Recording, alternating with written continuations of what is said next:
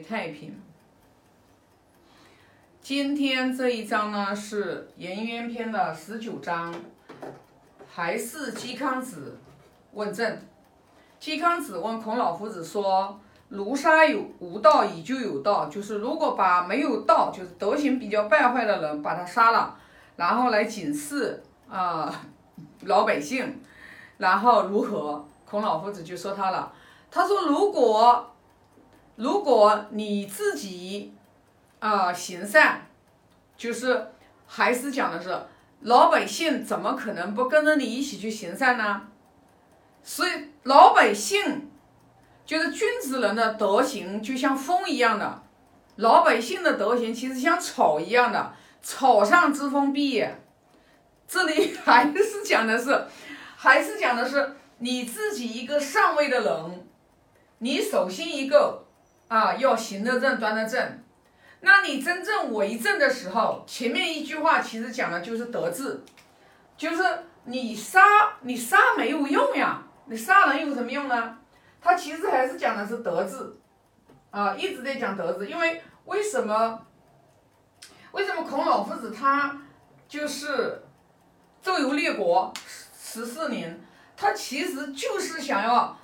某一个诸侯国的国君，真正的能像齐桓公用管仲那样，或者是呃用晏子那样子，齐王用晏子那样子，然后来把政治大权主张交给他，他才能真正的去施行仁政，就是以德来教化老百姓，让老百姓们从孝悌忠信礼义廉耻最根本的德行做起，他不犯罪。所以说，如果你自己行善，老百姓一定会跟着行善的。这里其实讲了，就是德治，德治的根本其实就是你上位的人，你自己要行得正、端得正，你要有德。这里其实《论语》真的越学越觉得真的是啊，太好了。就为什么就是一直你看啊，在讲德的时候，为什么一直要讲说要从。游子在《学而篇》的第二章就讲，为什么说要谈德？为什么一定要从孝悌这两个根本讲起？如果孝悌这两个德行，作为一个人，他没有展示出来，没有行出来，是行出来，他没有做出来。你给他讲任何的德行，什么呃礼义廉耻，他没有用，他没有用。为什么要讲孝悌？要从孝悌这两个最根本的德行啊，然后去落实。因为我们孝父母给予我们生命的人，佛陀就讲过了，父母恩重难报，就是父母的这个孝这个恩啊，给予生命的这个恩啊。没有什么恩再比这个恩大的了。佛陀就说了，你不用去去供养佛陀，你父母比佛陀的位阶还是第一个纽扣啊！学佛界的学佛的人就明白了。所以说，我们如果在父母身上，我们没有把我们一颗感恩的心升起来。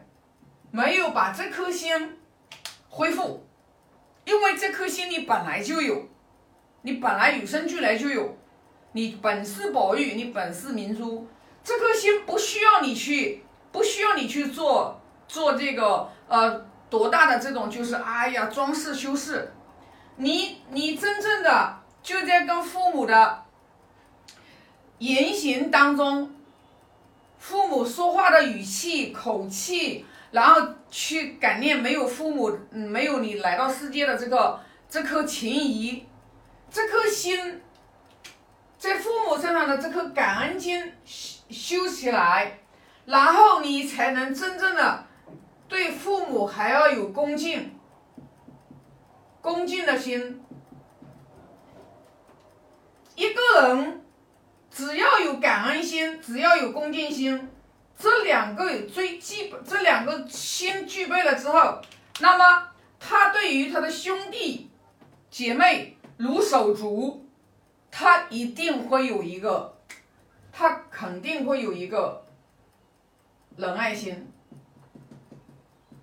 他一定会有，一定会有仁爱心。这两个德行完了有了以后的话，往往外扩展，往外扩展，因为这个是核心，往外扩展，然后你才可能叫有有叫有一句话就怎么讲呢？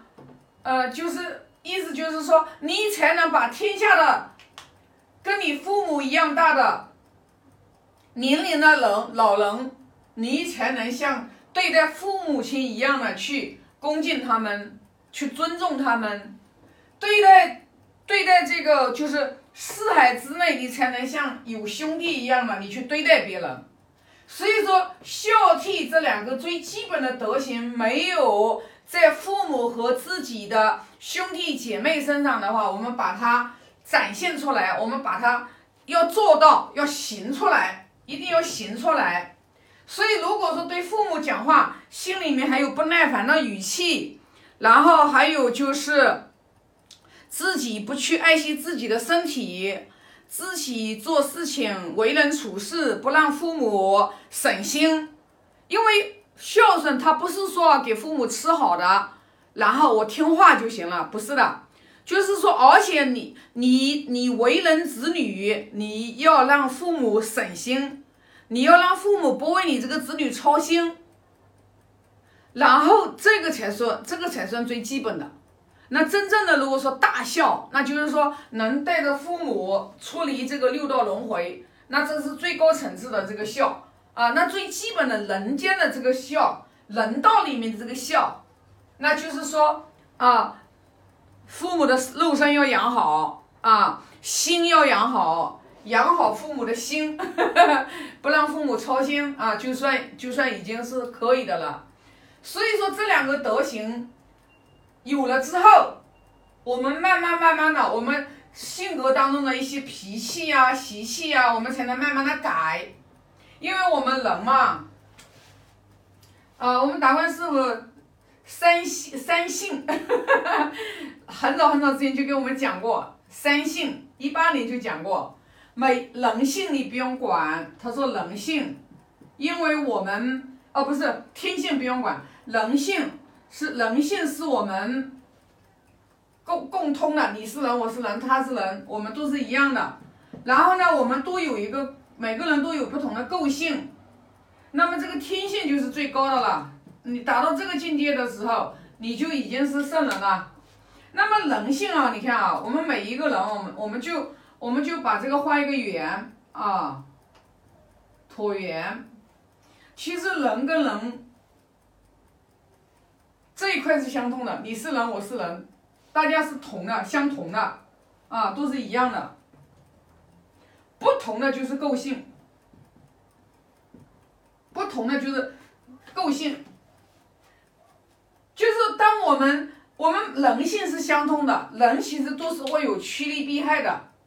所以你要理解，比如说有的人他趋利避害，他就是人性当中的一些共同的点，那你要去理解，你要去理解，啊，你要善解人意，是不是？那我们的构性就是我们每一个人的性格脾气秉性。那构性的话，我们真正不学经典的人，我们不知道；学了经典的人，我们才能真正的去善解人意，才能去理解别人。每一个人的构性不一样，其实跟他的环境、生存的环境、家庭的环境都是相通的，的都是都是生存的环境、家庭的环境不一样，不同的人他会构他会形成一个长期以来的一个惯一个构性性格。所以说呢，我们当看到一个人特别强势的时候，你去想想看，这个人是不是？是被他的生存的环境所逼逼出来的，对吧？因为不一样嘛。有的人呢性格很懦弱，有的人呢很强势。那这些很多的东西的话，只有当你明白这一点的时候，你才能真正的做到善解人意。你你你别人，你才能真正有一颗平和的心，你才能有一个平和的心。然后呢，你在你在这个不做太大的这种爱憎取舍，你才能慢慢的把我们这个心性，我们这到了这个天性的时候，我们才能真正的就是走在这个综合之道上面，中庸之道上面。所以说呢，我们为什么要学经典？就学经典，让我们越学越明白，越学越抓重点。要抓根本，不抓根本没有用，啊！修持德行最重要的其实就是我们修我们的心，修我们的心，我们心要从自己家庭生活，啊，对父母的孝悌。所以你看，我们真的说实话，我们生在这个中华民族，真的太太太真的是有福气了。你看我们。这个国家现在马上要正正的话，就是家庭教育法，就是专门是家庭以家庭教育为主的，就是家风啊，家风家教遗嘱。你想看，家风家教讲什么？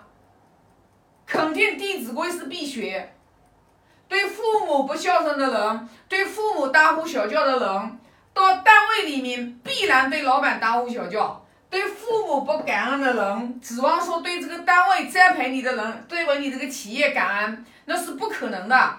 因为古人已经几千年都说了，忠臣出于孝子之门。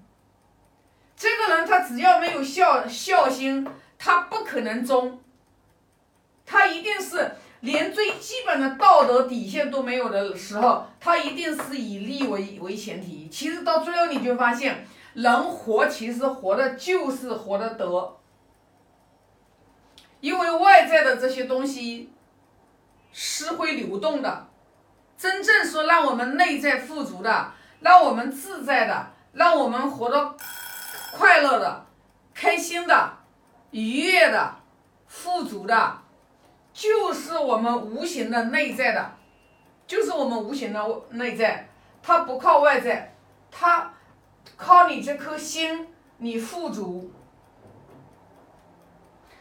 但是很神奇，你只要内心不富足，你外在纵然你挖空心思想得到的，它也会外在的，它也会流失。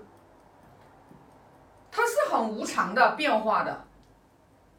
所以说，学经典，越学你越明白的时候，你内在会越淡定，你内在会越平和。